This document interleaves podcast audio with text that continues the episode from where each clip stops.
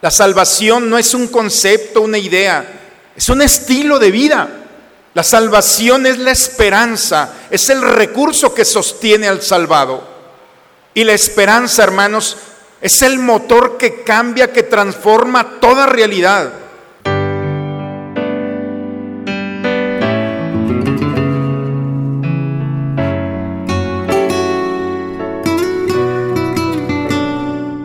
Bienvenidos a la Santa Misa. Hoy debemos pensar que lo que Dios quiere es mi corazón, mi amor, mi fidelidad. Esto es más importante que los bienes materiales que pueda querer o necesitar. Iluminen al mundo con la luz del Evangelio reflejada en su vida. Aleluya,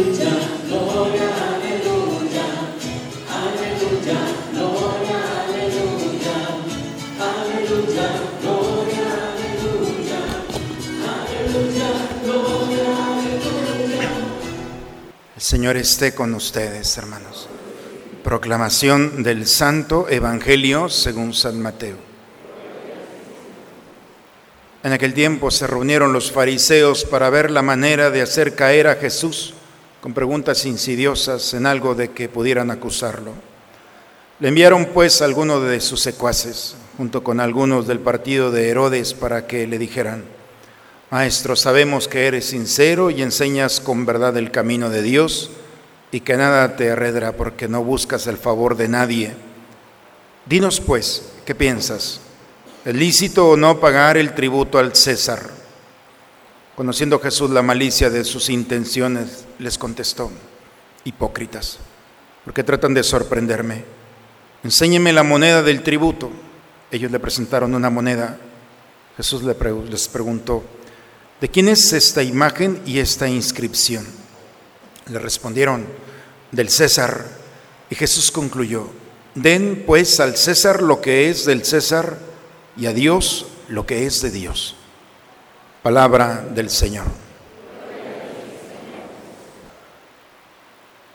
Estamos celebrando, hermanos, en toda la iglesia el Domun, que es el Día Mundial de las Misiones. Y en nuestros altares, en todo el mundo, donde se está celebrando la Eucaristía, están allí todos nuestros misioneros, hombres y mujeres que han dejado su casa, su familia, su tierra, por vivir la locura de la fe, que es llevar a Dios a aquellos lugares donde o no lo conocen, o se les ha olvidado, o no le hacen caso.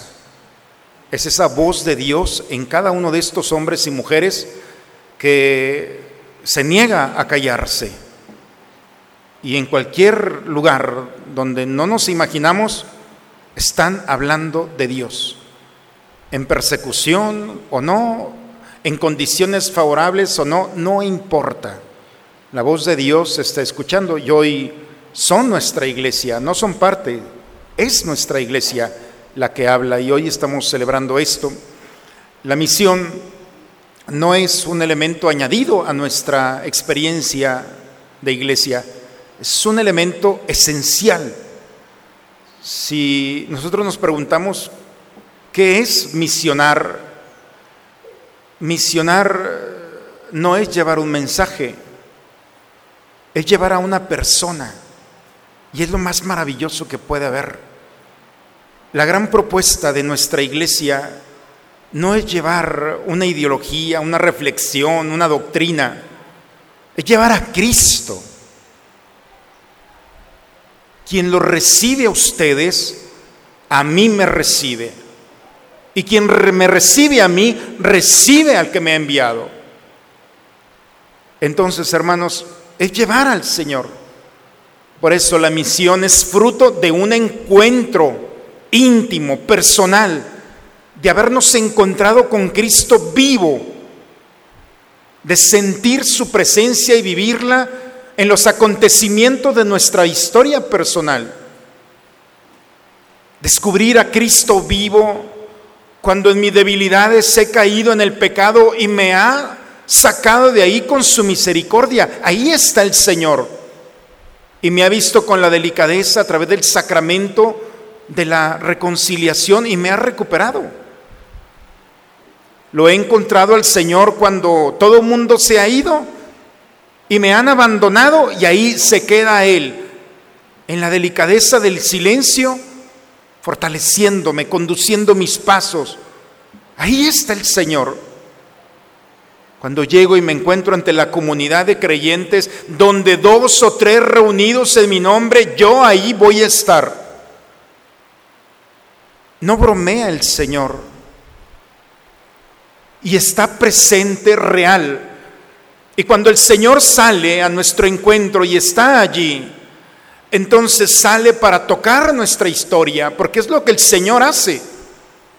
Porque según las escrituras, lo mismo que hizo, sigue haciendo, saliendo al encuentro de aquel que nadie quiere encontrar, del pecador, del lastimado, del abandonado, de la abandonada, de la que está pasando por momentos de dificultad. Ahí está el Señor.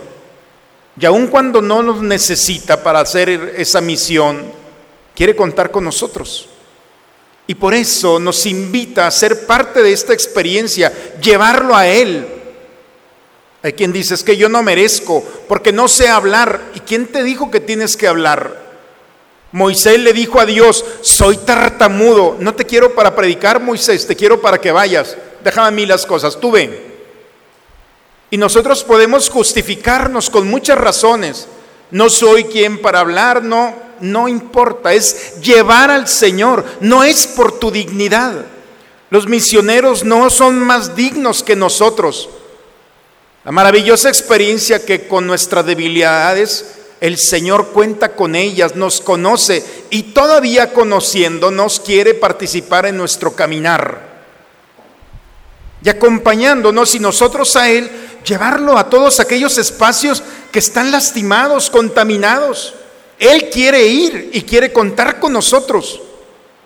El misionero es aquel que lleva al Señor y que lo introduce en aquellos lugares o donde no lo conocen o donde no lo quieren reconocer, o donde simplemente es ignorado. Ahí está el Señor, porque sabe que esos corazones lo necesitan, porque sabe que lo necesitamos. La lectura del día de hoy son preciosas porque nos hablan de esta realidad. En la primera lectura, el profeta Isaías, la salvación es inminente, ya está entre nosotros. La salvación no es un concepto, una idea, es un estilo de vida. La salvación es la esperanza, es el recurso que sostiene al salvado. Y la esperanza, hermanos, es el motor que cambia, que transforma toda realidad. Porque cuando este mundo puede contaminarme con noticias malas, la esperanza es que al cerrar los ojos y al abrirlos tendré la experiencia, la certeza de que Dios está actuando en favor mío. Y cuando el cristiano vive la esperanza, todo terreno es propicio para que el Señor que me acompaña toque esa realidad. Es Dios vivo el que va allí, no es un muerto, no es un fantasma. No estamos hablando de un personaje histórico. El tiempo no existe para Él y está vivo entre nosotros. Y lo primero que hace el Señor es trabajar para aquellos que lo desean a través de su Santo Espíritu. Por eso Jesús envía su Espíritu para disipar de nosotros esas estructuras que no le permiten a Él actuar, que no le permiten a Él suscitar esa fuerza de salvación a través del gozo y la alegría. Por eso la primera lectura es, ya es inminente. ¿Dónde está la salvación? ¿Dónde está aquel que vive la esperanza?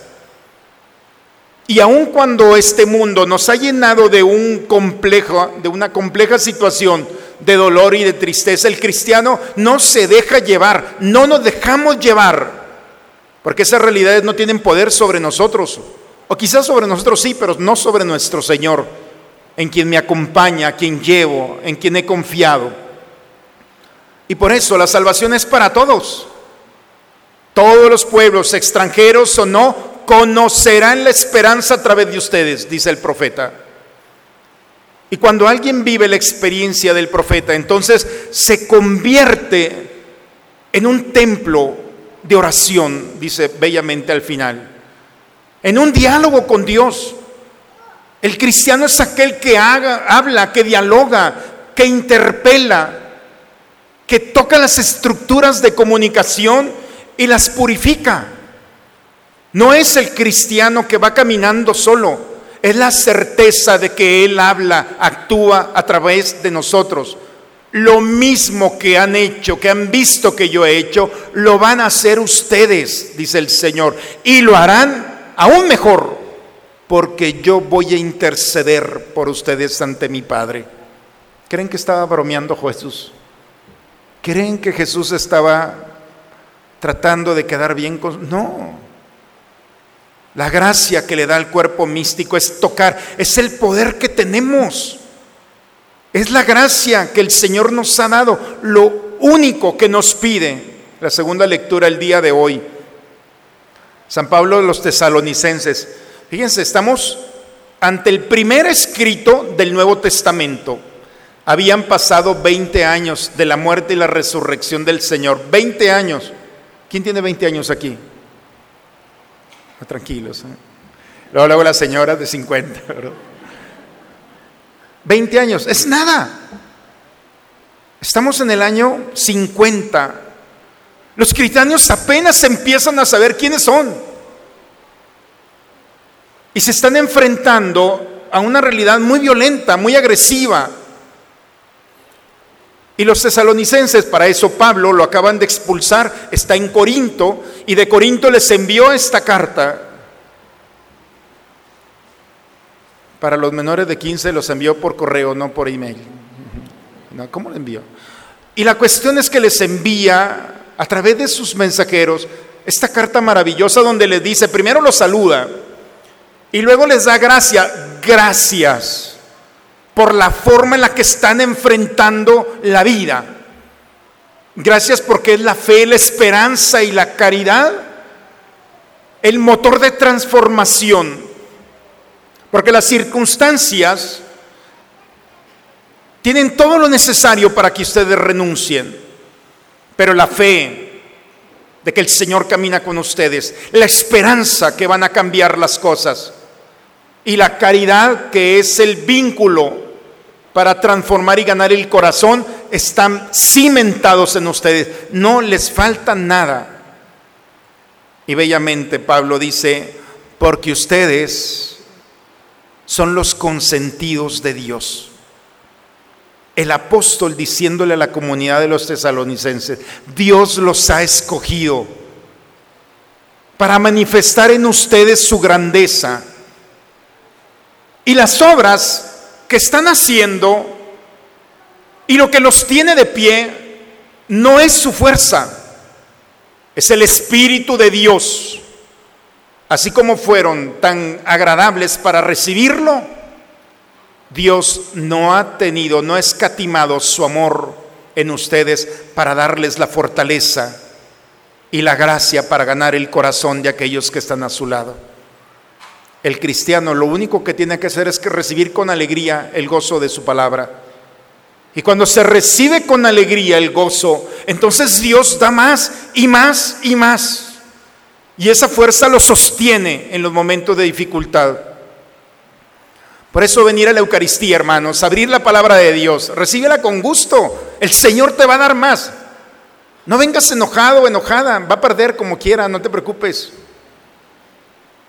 Todo este mundo pasa, pero el gozo de la palabra está aquí. Y si te ha invitado, es lo único que hicieron los tesalonicenses. La manera de enfrentar el mundo con fe, con esperanza, con caridad, ganándose el corazón de aquellos que estaban a su lado, lo único que hicieron es abrirle al Señor el corazón. Y el corazón se llenó de Dios y ganándose a Dios se ganaron a todos. Por eso Pablo está feliz el Evangelio el día de hoy, dice que se juntaron los fariseos con los herodianos. O sea, el hambre y la miseria se juntaron. Estos dos grupos antagónicos no se pueden ver, pero se juntaron para hacer el mal. Qué raro, ¿verdad? los fariseos y los herodianos se juntaron para ir con Jesús y ponerle una trampa. Maestro, sabemos que eres sincero, bla, bla, bla. Jesús no le dan cuerda con eso. Jesús viéndolos a ver qué traen estos.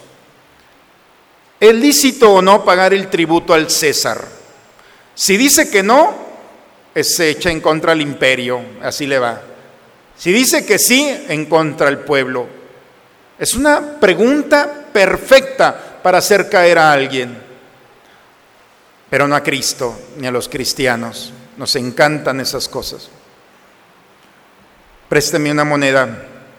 ¿De quién es la imagen y esta inscripción? Del César.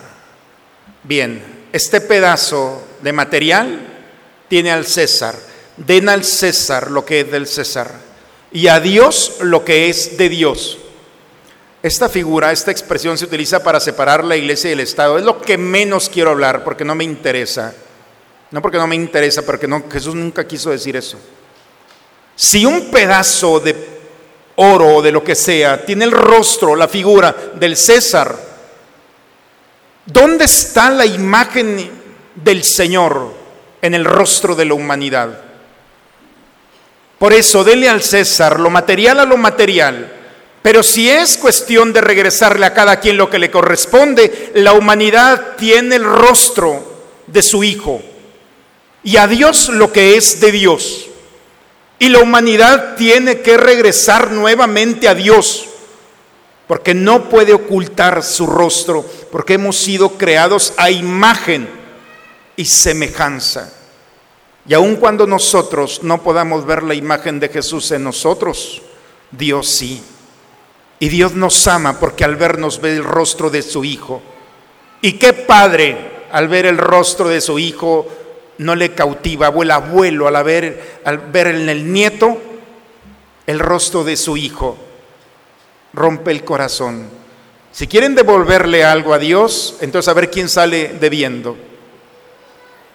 Regresar la humanidad, lo que le pertenece a Dios. Ese es el proyecto del Evangelio, no es separar la iglesia y el Estado. Es decirle a este mundo, si hay algo aquí que es de Dios, es todo. Y si el oro ha creído que ha comprado el rostro del hombre, esa es una mentira. Porque el verdadero rostro de Dios está impreso, imborrable en el hombre. Y si se ha desfigurado o se ha ocultado, esa es la obra del cristiano, esa es la obra del misionero Decirle a este mundo que nuestro rostro, el verdadero y único, es el rostro del Señor. Por eso, hermanos, la lectura del día de hoy, si nosotros hacemos el ejercicio de integrarlas en nuestra vida, hoy el Señor nos está invitando a vivir la esperanza. Y la esperanza es la maravillosa noticia que el rostro de Dios está en mí. La experiencia de un Dios que no es un mensaje, es una persona. Estamos con Él. Y si los sentidos no te proporcionan ese dato, pregúntaselo a tu alma. Nuestra alma se goza en el Señor. Y cuando el alma se goza al descubrir a Dios en mi debilidad, en mi caída, en mi pecado, en mi frustración, en mis miedos, en mi realidad tan dolorosa, cuando he encontrado al Señor que me sostiene, que me acompaña, entonces su rostro nuevamente empieza a iluminar mi rostro. Y nuestra mirada refleja la esperanza, el gozo, la alegría, porque es la locura, ¿de dónde viene? ¿Cuál es la fuente de valentía cuando ya no hay por qué luchar y sigues luchando? Es el Señor. Porque mientras tengamos a Él no dejaremos de luchar porque siempre hay una conquista. Esa es la esperanza del cristiano. Y mientras la humanidad no vuelva su rostro a Dios, no estaremos en paz. Es la misión de cada uno de nosotros, devolverle a Dios lo que es de Dios. Y como Pablo, pedirle su espíritu para que Él nos sostenga, nos fortalezca, para seguir luchando y ver en el otro si se ha equivocado con misericordia la oportunidad de volver su rostro a Dios. Y si este mundo ha comprado un rostro, una vida, un alma, es necesario luchar. Santiago dice, por un pecador que se arrepienta a través de tu vida, de tu testimonio, de tu palabra, alcanzarás la vida eterna. Por uno, yo digo, hagan dos de una vez, no vaya a ser que nos salga chafa y ahora sí. Luchemos por aquel que está a nuestro lado. Y cuando no se ve el rostro de Dios en el otro, no te asustes, simplemente hay que purificarlo. Y si es muy difícil, no caminamos solos o solas. El Espíritu Santo desencadena todas las ataduras del mal que polarizan el gozo, la alegría y el proyecto original de salvarse. Por eso, hermanos, hoy la palabra del Señor nos invita a vivir el gozo cuando no hay razón para vivirlo. La esperanza cuando nos han dicho que no hay nada que esperar. La alegría que viene del Señor. Porque si este mundo no nos ofrece nada, el Señor sí. Y cuando nos dejamos experimentar, cuando dejamos vivir la experiencia de Dios, entonces nuestro rostro habla, manifiesta, comparte a un Dios vivo que sale al encuentro del otro para salvarlo, para arrancarlo del mal, aún de sus propias decisiones. Esta es la invitación, hermanos. Nuestra misión es devolverle a Dios lo que es de Dios.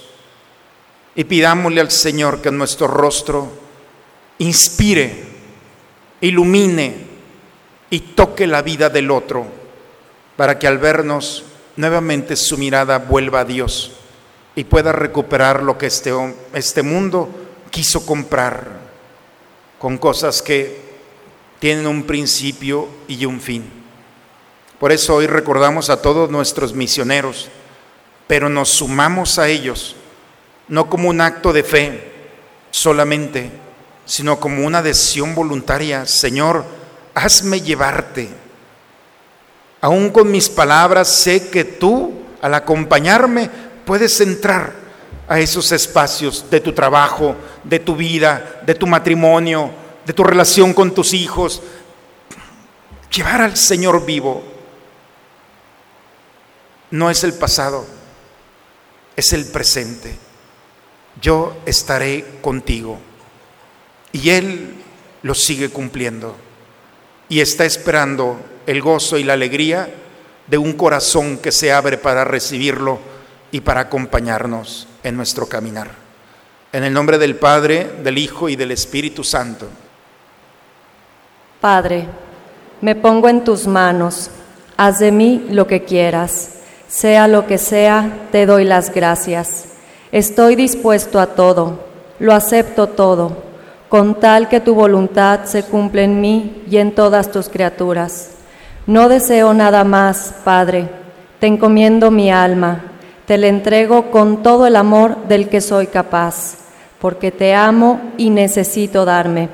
Ponerme en tus manos sin medida, con una infinita confianza, porque tú eres mi Padre.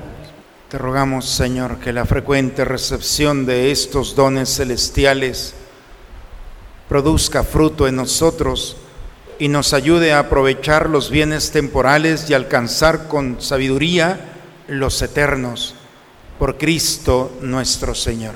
El próximo domingo 29 de octubre tendremos la Pasarela de Santos 2017 para que vengan vestidos de su santo favorito y por favor traten de llegar 10 minutos antes. Para los vestidos de santos es el próximo domingo, misa de diez y media, en la de una y media no. Vénganse así como vienen, vestidos de santos, qué mejor pero es como una idea de contrarrestar todo esto del Halloween y vestidos de brujas y de la muerte, como que ya estamos muy cansados de la cultura de la muerte y los cristianos la celebramos vistiéndonos de los santos, ojalá para imitar sus virtudes y crear un ambiente, una atmósfera mejor que la cultura de la muerte. Entonces los niños y las niñas, es muy bonito ¿eh? venir y ver a todos estos niños vestidos de santitos es una cosa maravillosa. Ojalá podamos darnos la oportunidad. Muy bien, hermanos, pues vamos a ponernos de pie para recibir la bendición e ir a casa. El Señor esté con ustedes, hermanos. La bendición de Dios Todopoderoso, Padre, Hijo y Espíritu Santo, descienda sobre ustedes, sobre sus familias y permanezca siempre. Hermanos, ninguna batalla es en vano cuando se lleva al Señor. Cristo no es un mensaje, nosotros somos parte de ese mensaje, pero Cristo vivo en nosotros va a acompañarnos aquello que nos espera. Seamos misioneros y vamos a sorprendernos de verdad con lo que Dios hace en esas estructuras que nos están esperando. Vayamos hermanos en paz con la alegría de que vamos muy bien acompañados. La misa ha terminado. Una muy bonita semana para todos, hermano. Dios los bendiga.